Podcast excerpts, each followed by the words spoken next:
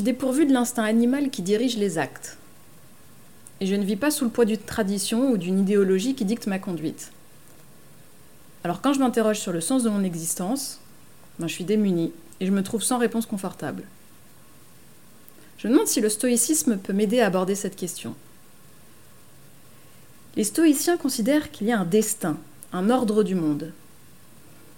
Faut-il comprendre que selon eux, il n'y a pas de libre arbitre et que le monde est déterminé Alors pas exactement.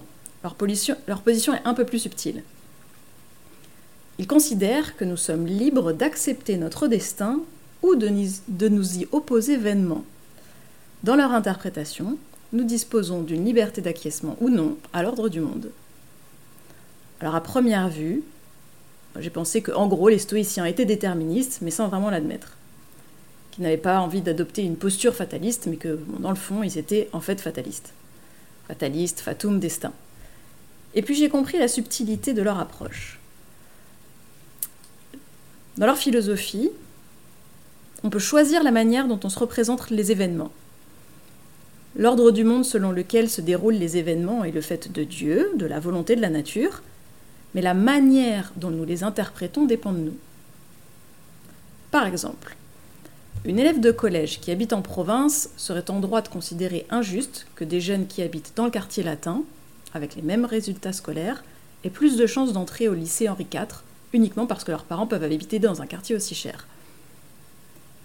Les stoïciens considèrent que nous maîtrisons la manière dont nous nous représentons les événements.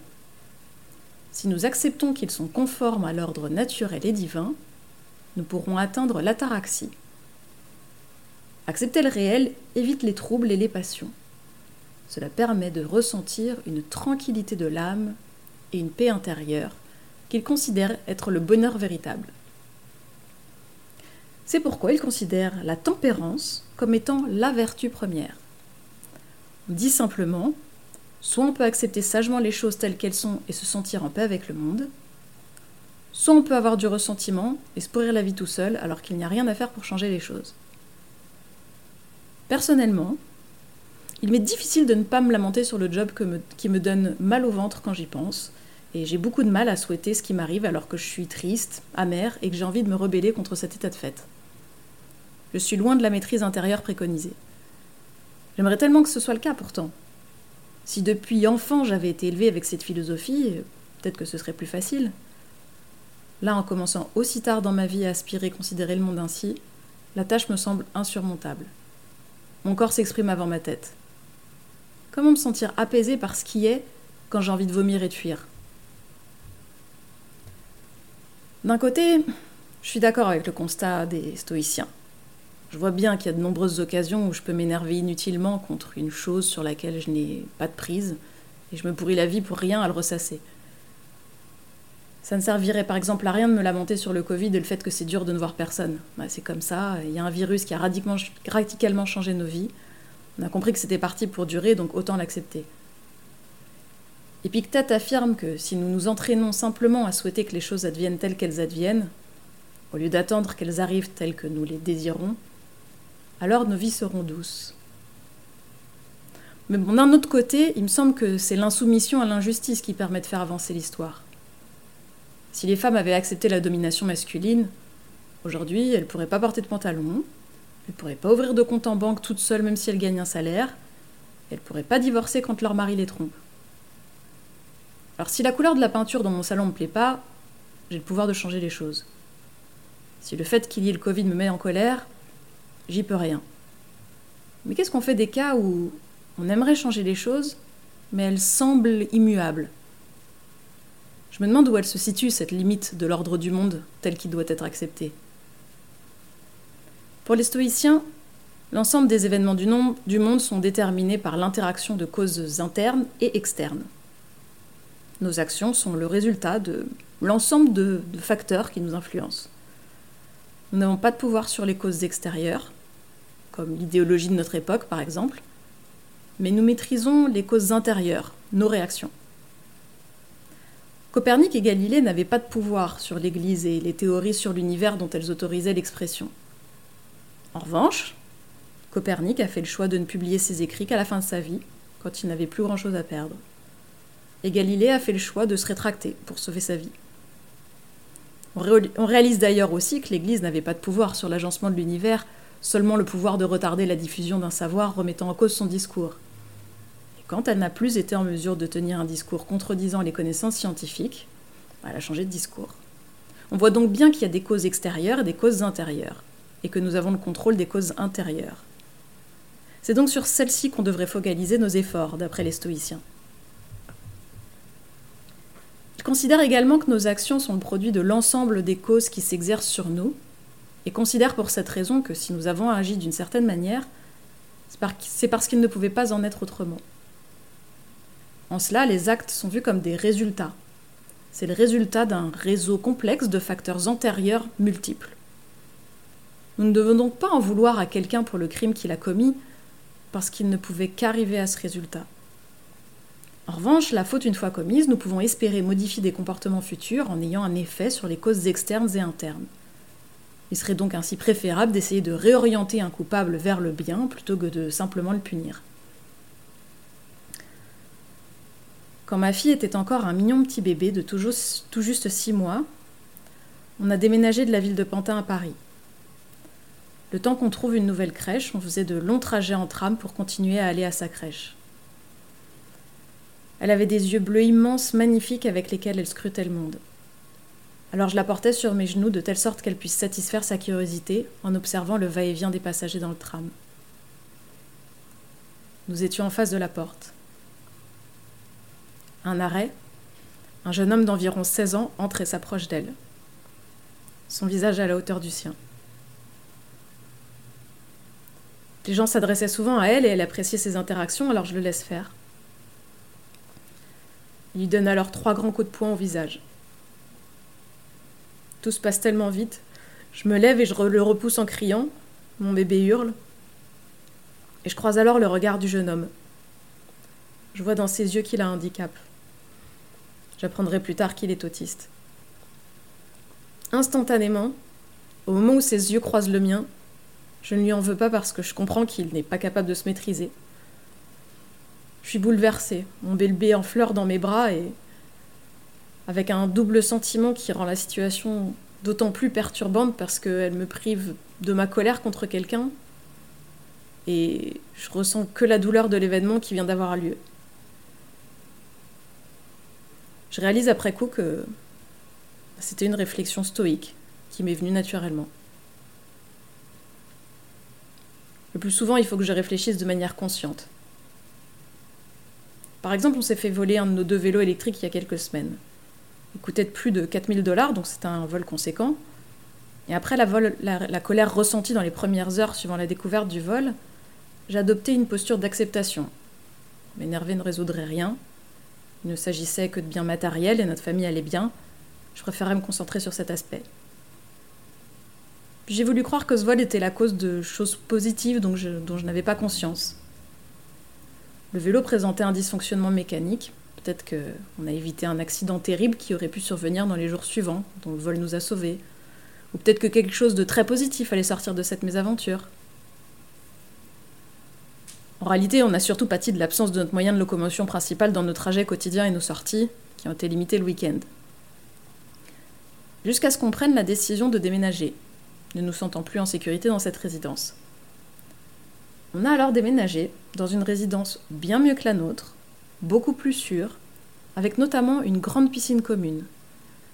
L'appartement fait 30 mètres carrés de plus, dispose d'une sublime vue sur San Francisco depuis le 16e étage et coûte 1400 dollars de moins par mois. Ouais, 1400 par mois. En trois mois, nous aurons donc déjà récupéré, déjà récupéré de quoi racheter un vélo et notre situation au quotidien est bien plus plaisante.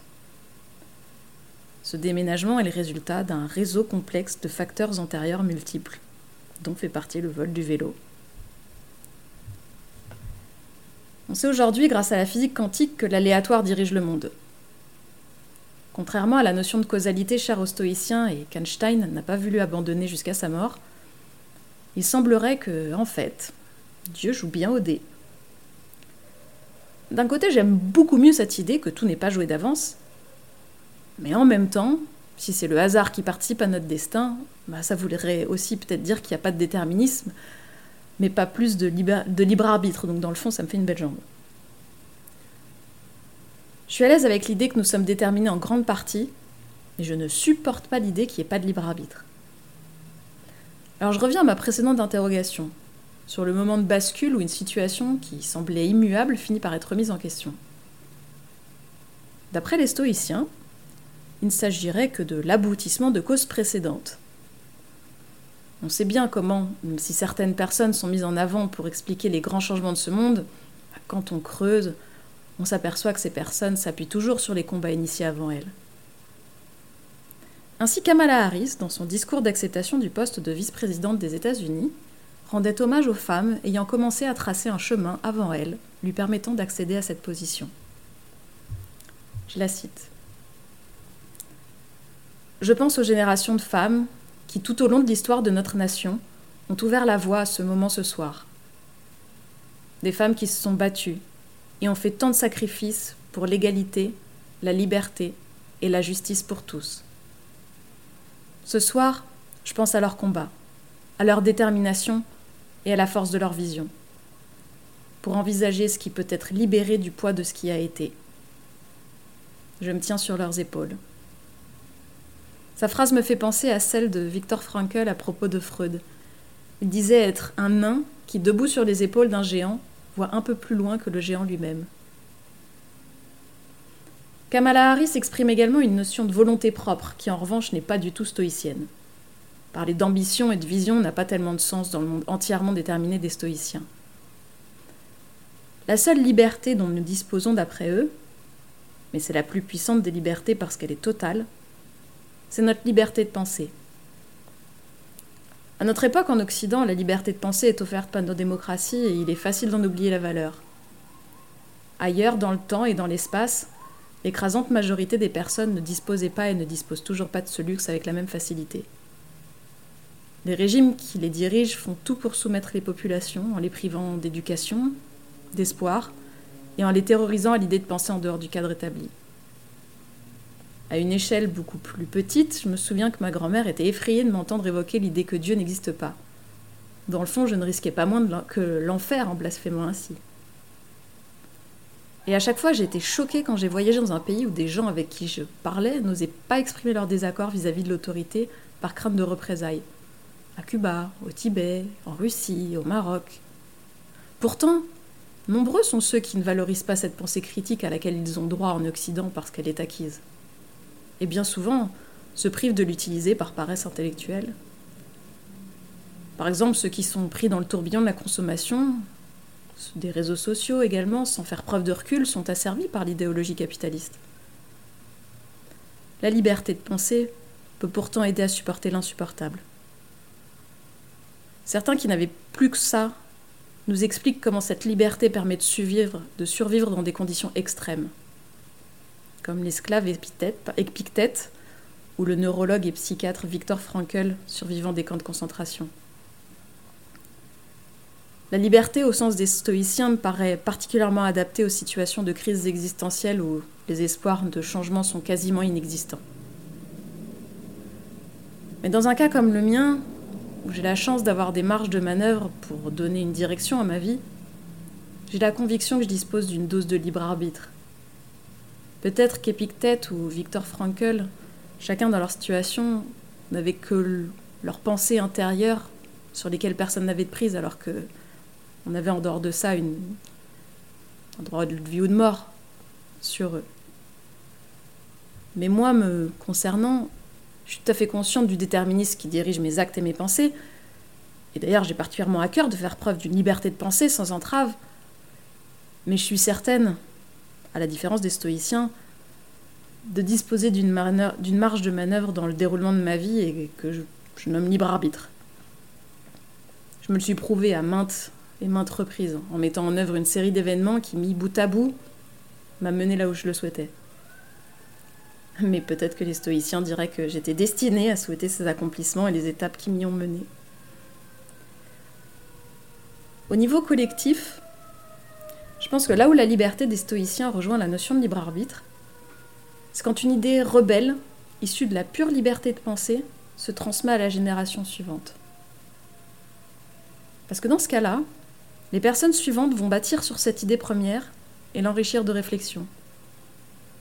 Les expériences qu'elles vivront seront éclairées à la lumière de cette nouvelle manière de penser. Ainsi, progressivement, de génération en génération, les lignes vont imperceptiblement bouger. À une époque, la majorité des esclaves se sentaient prises au piège de sa condition, résignés à l'idée d'être esclaves de père en fils. Certains ont trouvé en eux la force de penser autrement. Ils ont puisé dans leur fort intérieur et trouvé cette liberté qui avait été enfouie au plus profond d'eux-mêmes par ceux qui souhaitaient les en priver. Rien n'a changé pour autant à leurs conditions atroces de vie. Épictète a continué à se faire maltraiter par son maître, qui lui a cassé sa jambe fragile en s'amusant sadiquement à lui faire mal. Et Victor Frankl a continué à vivre dans un camp de concentration pendant plusieurs années et n'a eu aucun pouvoir sur la mort de sa famille. Ceux qui arrivent à s'extraire de leurs conditions au cours de leur seule vie sont, à mon sens, des êtres exceptionnels qui sont nés à une époque où le moment du changement était venu également. Ils doivent, selon moi, être considérés comme des exemples inspirants, mais peut-être pas comme des gens à la hauteur de qui nous devons nécessairement nous hisser. Parce que ceux qui n'y parviendraient pas ressentiraient de la culpabilité et finiraient avec une image d'eux-mêmes encore plus dégradée. Ces personnes sont extraordinaires et représentent l'incarnation du changement, d'un changement dont on osait rêver et qu'ils ont incarné. Je pense par exemple à Gandhi et Nelson Mandela. Ces personnes sont comme des aiguillages de chemin de fer. Comme si le cours des choses pouvait d'un coup dévier vers une route alternative. On peut aussi se représenter une rivière d'où démarre un écoulement, tout petit, créant un ruisselet. Ce ruisselet creuse très lentement mais sûrement le sol, formant ainsi le lit d'un ruisseau. Le ruisseau deviendra alors rivière ou fleuve. Le changement est souvent l'aboutissement d'un long cheminement dans le temps, où de génération en génération s'est instillée l'idée qu'une situation est intolérable. Les esclaves noirs aux États-Unis ont progressivement partagé la pensée que leur sort était injuste. D'année en année, les pensées se sont muées en actes de bravoure contre l'ordre établi. Cette pensée critique s'est peu à peu disséminée dans la population noire, puis dans la population blanche, pour finalement gagner suffisamment de partisans pour changer le réel. Ce que je tire comme leçon première de l'étude du stoïcisme, pour m'aider concrètement dans mon quotidien, c'est que je suis libre de décider quel regard je pose sur le monde. Oui, une immense part de mes actes et de mes pensées sont déterminés. Mais je crois malgré tout que ma situation laisse place à l'existence d'un certain libre arbitre. Et je considère que c'est une chance dont même de nos jours, beaucoup sont loin de jouir. C'est à la lumière de ma manière d'interpréter les choses que je peux le plus radicalement changer ma vie. Parce que mon ressenti sera totalement différent en fonction de la perspective que je choisis d'adopter. Je reconnais le pouvoir considérable que cela représente d'être la seule maîtresse de mes pensées. Cette forteresse inviolable est mon sanctuaire le plus précieux. C'est sans doute la base de mon édifice, de ma vie. Ces choix initiaux que je fais ont un impact sur la direction que ma vie va prendre. Et il est en mon pouvoir de les contrôler. C'est un travail extrêmement difficile, mais duquel peut naître la sérénité. C'était ma résolution pour l'année 2020, me sentir sereine. la période de confinement a ballotté ce souhait, mais je crois pouvoir dire que le dernier tiers de l'année a su me faire goûter cette sensation à de maintes reprises. Ce n'est pas un état constant, et c'est en conscience que je peux l'atteindre, avec beaucoup d'efforts, mais des efforts gratifiants dont le seul résultat est une belle récompense. Une plus belle récompense encore serait d'être moi-même le maillon d'une chaîne qui amènera vers un bien qui me dépasse. Comme l'avait dit Freud, le sort d'une fondation, c'est qu'elle deviendra invisible dans la mesure où le bâtiment approprié y sera érigé. Qu'importe d'être invisible si on apporte sa pierre à l'édifice. C'est avec une certaine foi qu'on peut choisir d'orienter sa vision du monde et espérer qu'elle contribuera à terme à l'influencer.